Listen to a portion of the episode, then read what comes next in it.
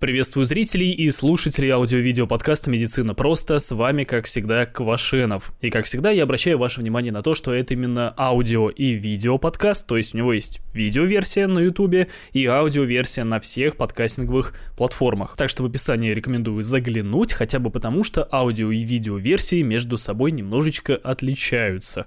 В аудиоверсии больше новостей, а в видеоверсии... Хм, ну, в общем, в ближайшее время там появится одна такая маленькая мини-подрубрика, то есть в каждом новостном выпуске, а сегодня у нас именно такой, а, будет немножечко, общем, немножечко она будет разбавлена. Если все получится, надеюсь, в следующем выпуске вы поймете, о чем я говорю. И это все плюсом к тому, что в видеоверсии она, скажем так, она больше влоговые, то есть я там больше рассказываю каких-то личных моментов, моментов, которые касаются моих э, других э, всяких проектов. У меня же еще есть телеграм-канал, у меня есть основной YouTube канал, паблик ВКонтакте, и вот все вот это вот я так или иначе затрагиваю обычно в видеоверсии выпусков. Ну а теперь давайте перейдем непосредственно к новостям.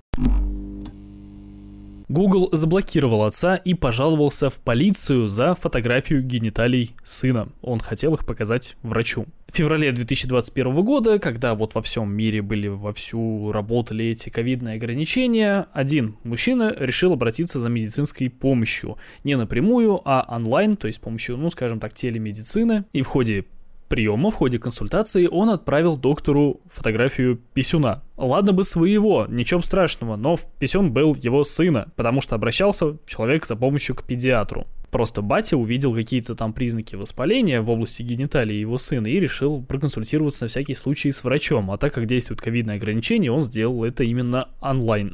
Google распознал эту фотографию, у них там умная нейросеть, она распознает, что э, изображено на фотографии, и обратился, собственно, в правоохранительные органы. Ну, вернее, первым делом Google заблокировал автоматический аккаунт э, отца, затем он автоматически, это все делала нейросеть, обратился в Национальный центр э, поиска пропавших и эксплуатируемых детей, и уже вот этот центр обратился в полицию. Правоохранительные органы тут же отреагировали, приехали к этому мужчине, стали во всем разбираться, там добавили геморрой в его жизни, скажем так, но до конца еще года, до конца 2021 года во всем разобрались, все обвинения были сняты, но Google при этом человека не разблокировал, его аккаунт так и остался забаненным. И если бы это происходило дело в России, то это означало бы, что у человека, ну, больше нет почты, и он потерял доступ к своему облачному хранилищу, там, может быть, какие-то фотографии потерял, документы, я не знаю, файлы, там, видео. Скажем так, это неприятно, возможно, очень неприятно, но не критично, потому что все эти проблемы, они решаются. То есть даже если у человека это была рабочая почта, в чем я сомневаюсь,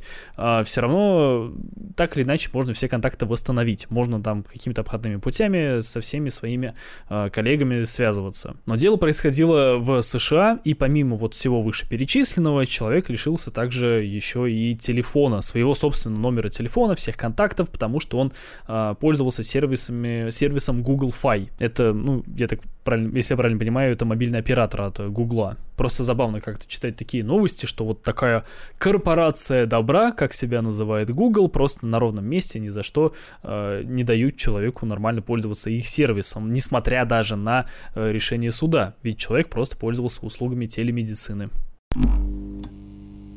Жизнь в одиночестве ускоряет старение. Ученые из Стэнфорда опубликовали результаты своей работы в научном журнале aging, что означает старение. И вот в этой своей работе они оценивали влияние психологических и социальных факторов на процессы клеточного старения и физиологического старения. Они, в принципе, там оценивали, чтобы вы сразу понимали, выборка была 11 тысяч э, пожилых жителей Китая, которые регулярно обследовались, регулярно проходили опросы.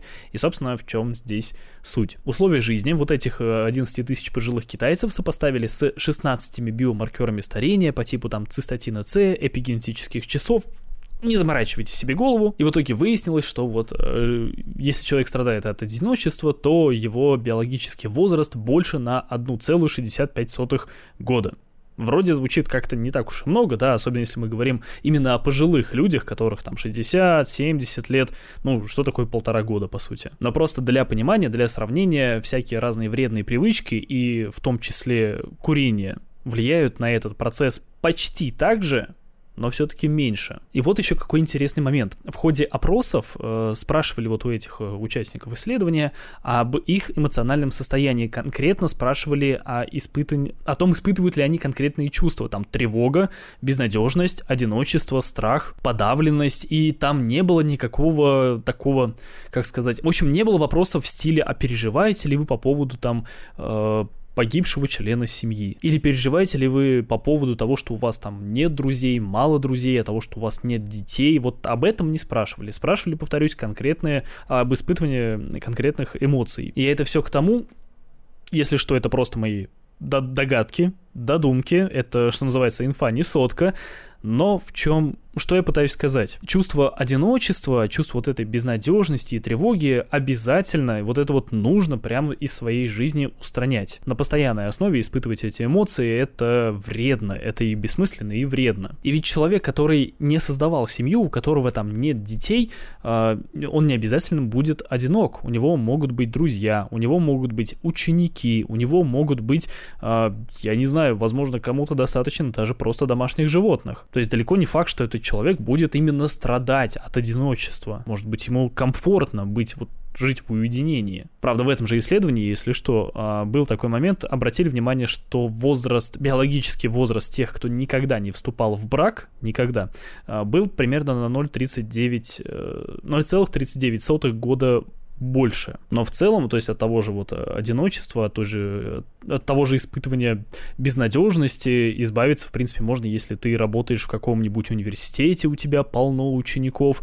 если ты, например, член какой-нибудь религиозной общины, то есть ты не имеешь кровных родственников, но ты при этом не страдаешь от одиночества. Ну и в принципе есть много других способов, и все это я к тому, что вдруг мало ли кто-то захочет использовать вот эту новость в стиле, что вот надо обязательно скорее, как можно скорее вступать в брак, рожать детей, часики тикают, тыры-пыры. У нас и так в культуре полно аргументов в пользу этого, и вот, вот эту статью уж точно не надо использовать для этих целей. Употребление любого вида кофе снизило смертность от всех причин. Причем снова, не первый раз читаю такую э, заголовок. Так вот, кофе это очень популярный напиток, в принципе, во всех культурах, и в западных, и в восточных, и.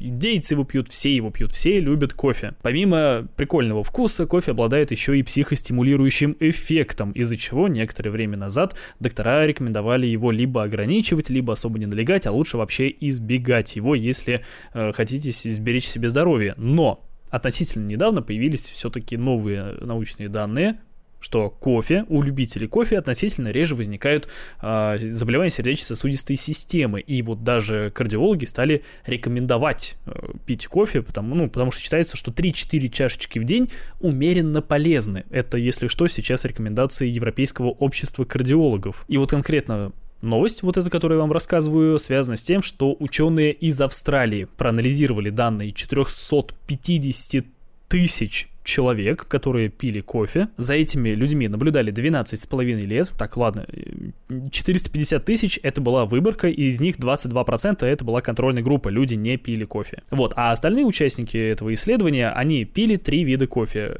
обычный растворимый, молотый и декофеинизированный, ну, то есть без, без кофеина. Возраст участников был э, от 40 до 69 лет, и по итогу этого исследования выяснилась довольно прикольная тема, что оказывается, независимо от того, есть кофеин в кофе или его нет, в принципе, смертность от всех причин она сокращалась. А если человек любит пить кофе с кофеином, то по статистике у него реже возникало, э, возникали аритмии. Как-то прям вот ну, так, так, так замечательно пейте кофе, все здорово. Такая новость очень странная, такое исследование очень странное. Там, конечно, говорят, что а, оптимально 2-3 чашечки в день, то есть, опять-таки, это количество такое не вот там какое-то колоссальное, там не 6, не 10, не 20, ну вот 2-3 4-5, много не надо, будет все ништяк. И это к чему?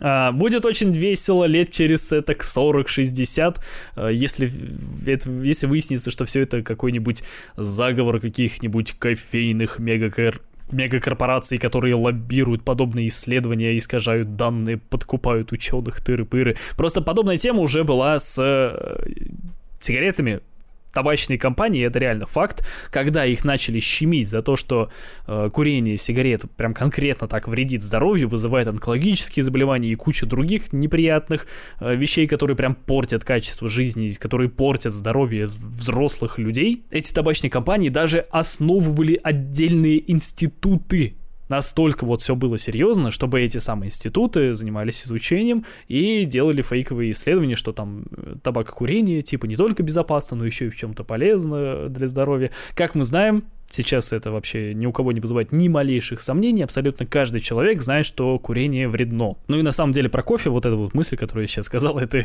конечно, шутки шутками, но всерьез такое говорить как-то странно. Пойду налью кофейка.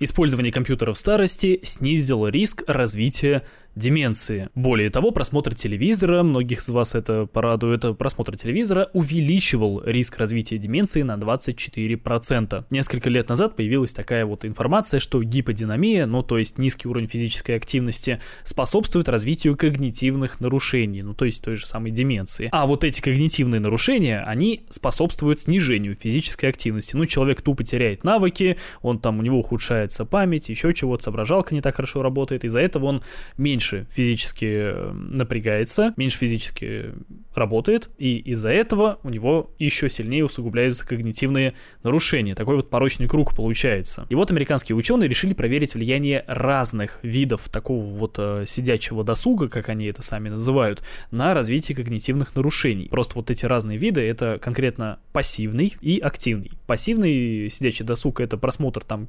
сериальчиков, киношек, ТВ-программ, а активный — это чтение, это настольные игры и компьютер, собственно, о чем и речь идет. Уже были некоторые данные, что люди, которые пользуются компьютером, они однократные тесты на уровень интеллекта проходят лучше, ну, не на уровень интеллекта, а IQ-тесты. Это немножко все-таки разные вещи. Но изучения долгосрочных явлений не было. И вот ученые из Техаса и из Калифорнии решили оценить э, состояние здоровья 146 тысяч человек, у которых изначально не было признаков деменции, старческой деменции, мы про пожилых людей говорим, и они оценивали влияние многих факторов. То есть там поправка делалась и на вредные привычки, и на генетическую предрасположенность, ну вот, например, к тому же Альцгеймер, миру. И сопутствующие заболевания оценивали, и характер питания, и даже характер окружения вот этих испытуемых. Ну и в самом начале, конечно же, э, опросили испытуемых о том, какой вид пассивного досуга они предпочитают. В итоге выяснилось э, два занимательных момента. В первую очередь, самое главное, физическую активность и использование компьютера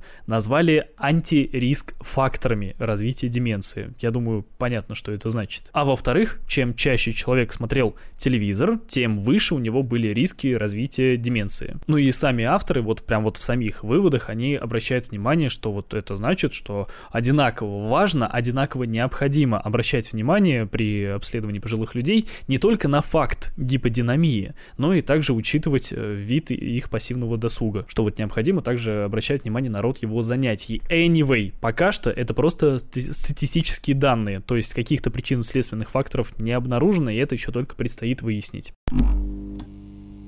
долю обрабатываемых нейросетями. Медицинских изображений в Москве довели до 40%. Я в предыдущих новостных выпусках уже рассказывал о том, как в Москве активно пользуются различными там и айтишными решениями, и конкретно нейросетями в здравоохранении, как это постепенно внедряют, постепенно развивают, и вот сейчас э, речь о том, что вот именно медицинские изображения, имеется в виду там разные снимки КТ, МРТ, рентгеновские снимки, флюорография, маммография, вот все это постепенно обучают рассматривать нейросети. Берут нейросети, скармливают ей эти снимки и постепенно все больше и больше изображений, скажем так, доверяют этим самым нейросетям. Понятное дело, пока что все это под контролем человека, под контролем специалистов. И, в принципе, вот эта тема с тем, чтобы обучать нейросети рассматривать различные медицинские изображения, она началась в 2020 году, как раз вот когда был э, ковид, пандемия, тыры-пыры, очень много больных, нужно обязательно смотреть четко, чтобы никто там ничего не проворонил, какую-нибудь вирусную пневмонию, и именно вот этому обучали в первую очередь, вот этой патологии. И сейчас, спустя вот эти два года, количество патологий увеличилось до 13. И помимо того, что нейросети умеют рассматривать снимки органов грудной полости, то есть там, например, они умеют определять заболевания по типу ишемической болезни сердца, могут гидроторакс найти, могут э, рак легкого обнаружить, но они также теперь умеют, например, на маммографии определять рак молочной железы и на рентгеновском снимке стопы они могут обнаружить э, плоскостопие.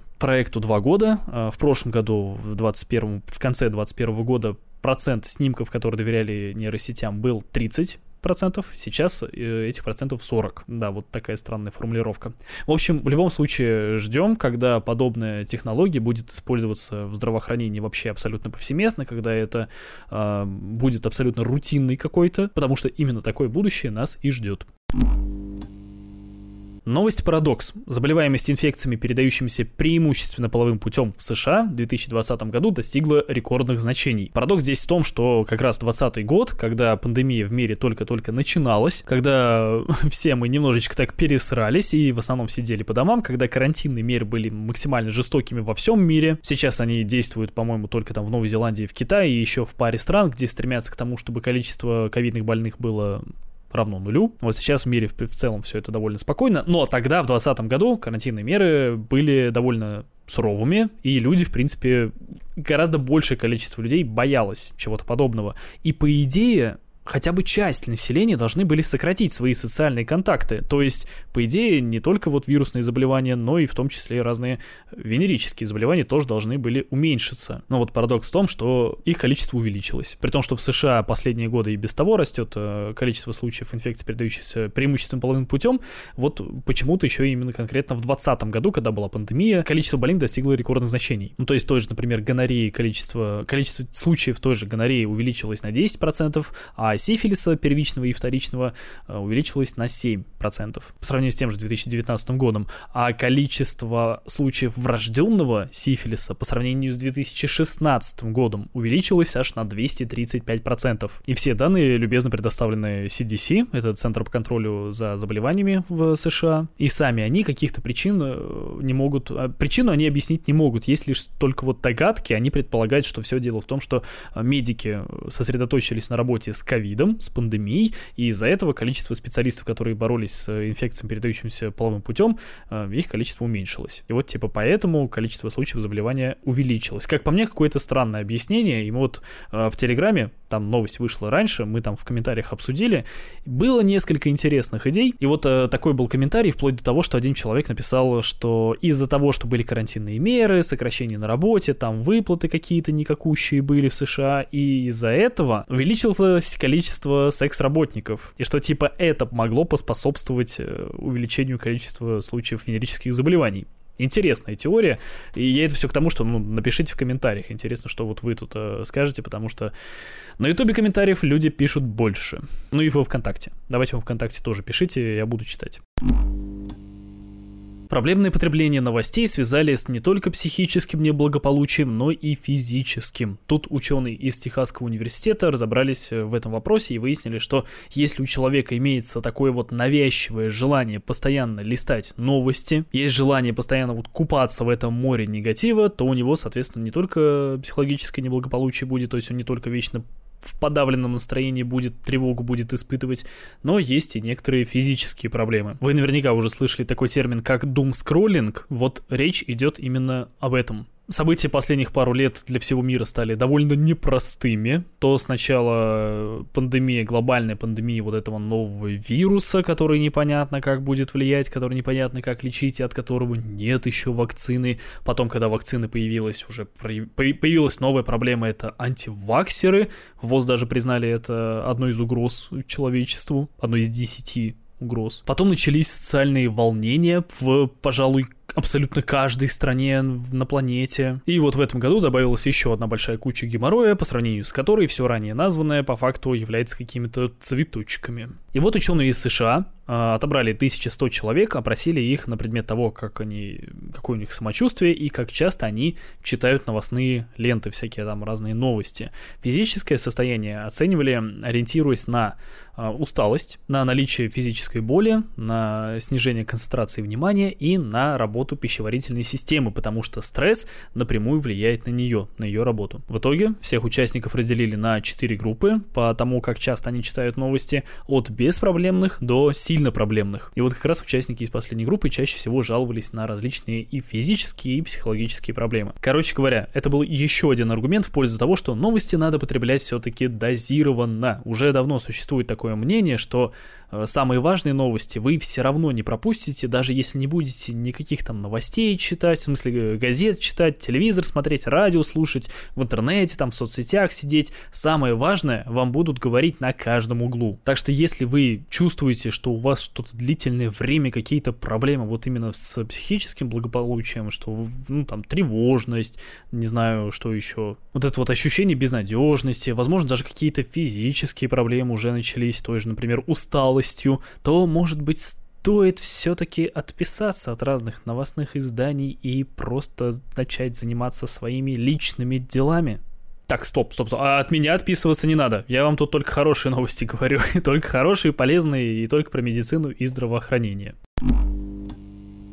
В Испании пациенту грозит штраф, если он не заберет из больницы свою ампутированную конечность. Дело такое, в Испании пациенту, возможно, придется заплатить аж 2000 евро за кремацию ампутированной конечности. В Испании, если что, там такая тема, что если тебе по какой-то причине удалили конечность, ампутировали в смысле ее, то ты должен сам заниматься ее утилизацией. Просто так выкидывать подобные отходы, это называется именно отходами, а просто так выкинуть в какое-то мусорное ведро, в мусорный контейнер, это тоже запрещено. Поэтому в некоторых странах, это не только в Испании, а, существует такая вот необычная проблема. Я когда-то там еще давно видел такой тикток, что вот, ну, это был был тренд, типа, что самого необычного в вашем холодильнике? И там люди разные вещи показывали, и вот одна девушка хвасталась. В общем, она доставала из морозилки свою собственную стопу. Понятное дело, она была там в специальном пакете, она была опечатана, то есть просто так ее оттуда не выкинешь. Но, в общем, вот такой, да, непрозрачный пакет с маркировками, что там биоотходы. Девушка показывала, что так и так, ну, там, я уже, к сожалению, не помню, какая причина, но да, ей удалили стопу, и вот она с ней тусовалась. Так вот, вернемся к мужичку из Испании. Он обратился за помощью к медработникам, Ему провели операцию, и при выписке он эту свою конечность не забрал. Несколько месяцев ему названивали из больницы, пытались с ним как-то связаться, но в итоге он никак на это не отреагировал, никак не ответил, то ли специально, то ли ненамеренно. В общем, сейчас, судя по всему, делом уже будут заниматься правоохранительные органы, потому что больница устала пытаться по-хорошему с этим человеком общаться. Вот, и если в итоге по суду Э, этого испанца признают виновным, то мало того, что он должен будет оплатить саму кремацию э, вот этой конечности, это полторы тысячи евро, то он также должен будет заплатить еще и штраф за то, что он вовремя это не сделал, в размере 400 евро. Но он уже нашел адвоката, там уже будет разбирательство, возможно, все это будет дешевле стоить, а возможно, придется раскошелиться и на это, и на адвоката. Ну и если вдруг э, новость вас напугала, то не беспокойтесь, в России все куда цивилизованнее с этим. Бедного пациента, который лишился конечности, не заставляют тратить деньги, ему не прибавляют никакого геморроя, человека жалеют, человек, блин, только что конечности решился, а его как-то это лишний раз не напрягает, и вопрос вот этой утилизации решает сама медорганизация. И лично мне вспоминается, например, ситуация с четвертого курса, когда вот я учился, у нас только-только началась э, общая хирургия, и на первом занятии у нашего преподавателя не было времени, с хирургическими кафедрами такое постоянно происходит, когда сам преподаватель, у него операция, он вести пару не может, и, соответственно, вот у нас э, преподаватель такую тему предложил, что смотрите, сейчас вот вы можете либо пойти на операцию, кто хочет, кому интересно, а можете пойти идти домой. Соответственно, у нас абсолютное большинство людей просто ушли, а те, кто хотел, и те, у кого были хирургические костюмы из специальной ткани, там, с хлопчатобумажной, то есть просто так в одежде никого не пустят в операционную. Так вот, а, включая меня, э, мы переоделись в хирургические костюмы и пошли смотреть на операцию. Операция была необычная. Человеку, дальнобойщику удаляли нижнюю конечность, по верхнюю треть бедра. Это, вы знаете, пугают, что типа будешь курить, будешь там мало двигаться, у тебя будет инфаркт, инсульт, еще чего-то, да, и вот еще чего-то, это как раз, возможно, удаление конечности какой-нибудь, потому что у человека был настолько выраженный атеросклероз, что ему уже там никакое шунтирование не помогало никакой, никакая сердечно-сосудистая хирургия, там, сосудистая конкретно, то есть ногу спасти было просто невозможно, и ему, собственно, просто ее ампутировали. И вот просто представьте, вот встаньте на место вот этого человека. Операция проходила, а, блин, меня сейчас, наверное, анестезиологи просто, я не знаю, как проклинать будут, я в этом не особо понимаю. Короче, Короче, это не общий наркоз, человек был в сознании, это была, если не ошибаюсь, эпидуральная анестезия, то есть ниже определенной области в теле человек ничего не чувствовал. И вот весь ход операции мы видели, и весь ход операции человек тоже, соответственно, он понимал, что происходит, он ничего не видел, там все было за ширмочкой, но когда ему там пилили, отрезали всякие эти а, мышцы, пилили кости, его тело шаталось, он все это понимал, он понимал, осознавал, что ногу ему ампутируют. И держался он, конечно, достойно, но, думаю, ему было очень нелегко. И в итоге получилась такая аккуратненькая культя под верхнюю треть бедра, и в итоге, ну, представляете, если бы ему еще сказали, на, вот тебе вот это вот, сколько на килограмм, 10-15 эта нога весит, вот на, забирай, иди еще утилизируй ее, неси куда-нибудь и разбирайся с этим сам. Ну, это же вообще трендец какой-то. И вот реально в, таких, в такие ситуации вспоминаешь вот этот мем, который придумывался абсолютно для другого, но хорошо, что мы живем в России, а не в Америке. Правда, в Америке там, по-моему, все-таки тоже ампутацию ампутированной конечности люди утилизируют не самостоятельно. Не знаю просмотр порно связали с ощущением бессмысленности жизни. Психологи решили изучить такую вот возможную связь между просмотром порнографии и ощущением скуки и тщетности бытия. Я сейчас не шучу. Для этого они опросили 179 человек, там и мужчин, и женщин, э, и причем ориентация у этих людей была разная, причем даже гендер учитывали, и сам опрос был довольно простым. Участники исследования оценивали в баллах, как часто они испытывают скуку и как часто они смотрят порно, причем в каких целях они еще это делают делают. И по итогу ощущение скуки коррелировало с избеганием отрицательных эмоций, ощущением бессмысленности существования а также со стимулированием возбуждения и сексуальным удовольствием. Дальнейший анализ показал наличие косвенной связи между ощущением бессмысленности существования и частотой просмотров порнографии, и простым языком, люди часто используют порно не только для избавления от стресса, но и как способ просто уйти от негативных эмоций. А так как это не решение проблемы, а лишь временный костыль, то в итоге человек остается в изначальной ситуации, и вот это уже приводит к перманентному состоянию скуки. Поэтому, если вас что-то не устраивает в вашей жизни, и вы не можете начать ей радоваться, возможно, стоит попробовать устроить себе такой небольшой детокс, чтобы просто проверить, а не пытаетесь ли вы просто уходить от своих эмоций, не пытаетесь ли вы убежать от проблемы, которую по-хорошему, ну, как бы нужно встретить, так сказать, лицом к лицу, из которой нужно наконец разобраться. Ну а если выяснится, что проблем никаких нет, то можете смело возвращаться к просмотру фильмов для взрослых. Заражение ВИЧ на 30% повышает риск развития болезни сердца в пожилом возрасте. Международная группа ученых опубликовала результаты своего исследования последствий ВИЧ-инфекции и гепатита С для организма в журнале Journal of American Heart Association. По их словам, эти инфекции способствуют развитию очагов воспаления в организме, а вот уже это способно это уже способствует развитию болезни сердца. Собственно, эту гипотезу и проверяли в ходе исследования. Тема ВИЧ на самом деле довольно актуальная, потому что во всем мире насчитывается почти 40 миллионов носителей этого вируса. В России их э, полтора миллиона, если что. И современная медицина может многое дать этим людям, позволяет сдерживать инфекцию настолько классно, настолько здорово, что продолжительность жизни зараженного человека, по сути, ничуть не уступает продолжительности жизни здорового человека, не зараженного. Да и качество жизни при этом тоже не страдает. То есть люди с ВИЧ, э, люди с ВИЧ-положительным статусом, они могут там и семьи семьи заводить, и сексом заниматься, детей рожать они могут, и при этом они могут не бояться передать кому-либо эту свою инфекцию. Ах да, еще и лечение бесплатное. Однако, если существуют какие-то отсроченные последствия долгого носительства ВИЧ или гепатита С, или последствия длительного применения препаратов от них, то знать об этих последствиях просто необходимо. Поэтому ученые проанализировали данные 23 тысяч жителей США, которые заразились ВИЧ где-то 20 лет назад, и вот среди них еще и 4,5 тысячи человек заодно имели имели еще и гепатит С. И вот в итоге выяснилось то, о чем я сказал в начале. У людей с ВИЧ-инфекцией в пожилом возрасте риск всяких там сердечных приступов был выше на 30%.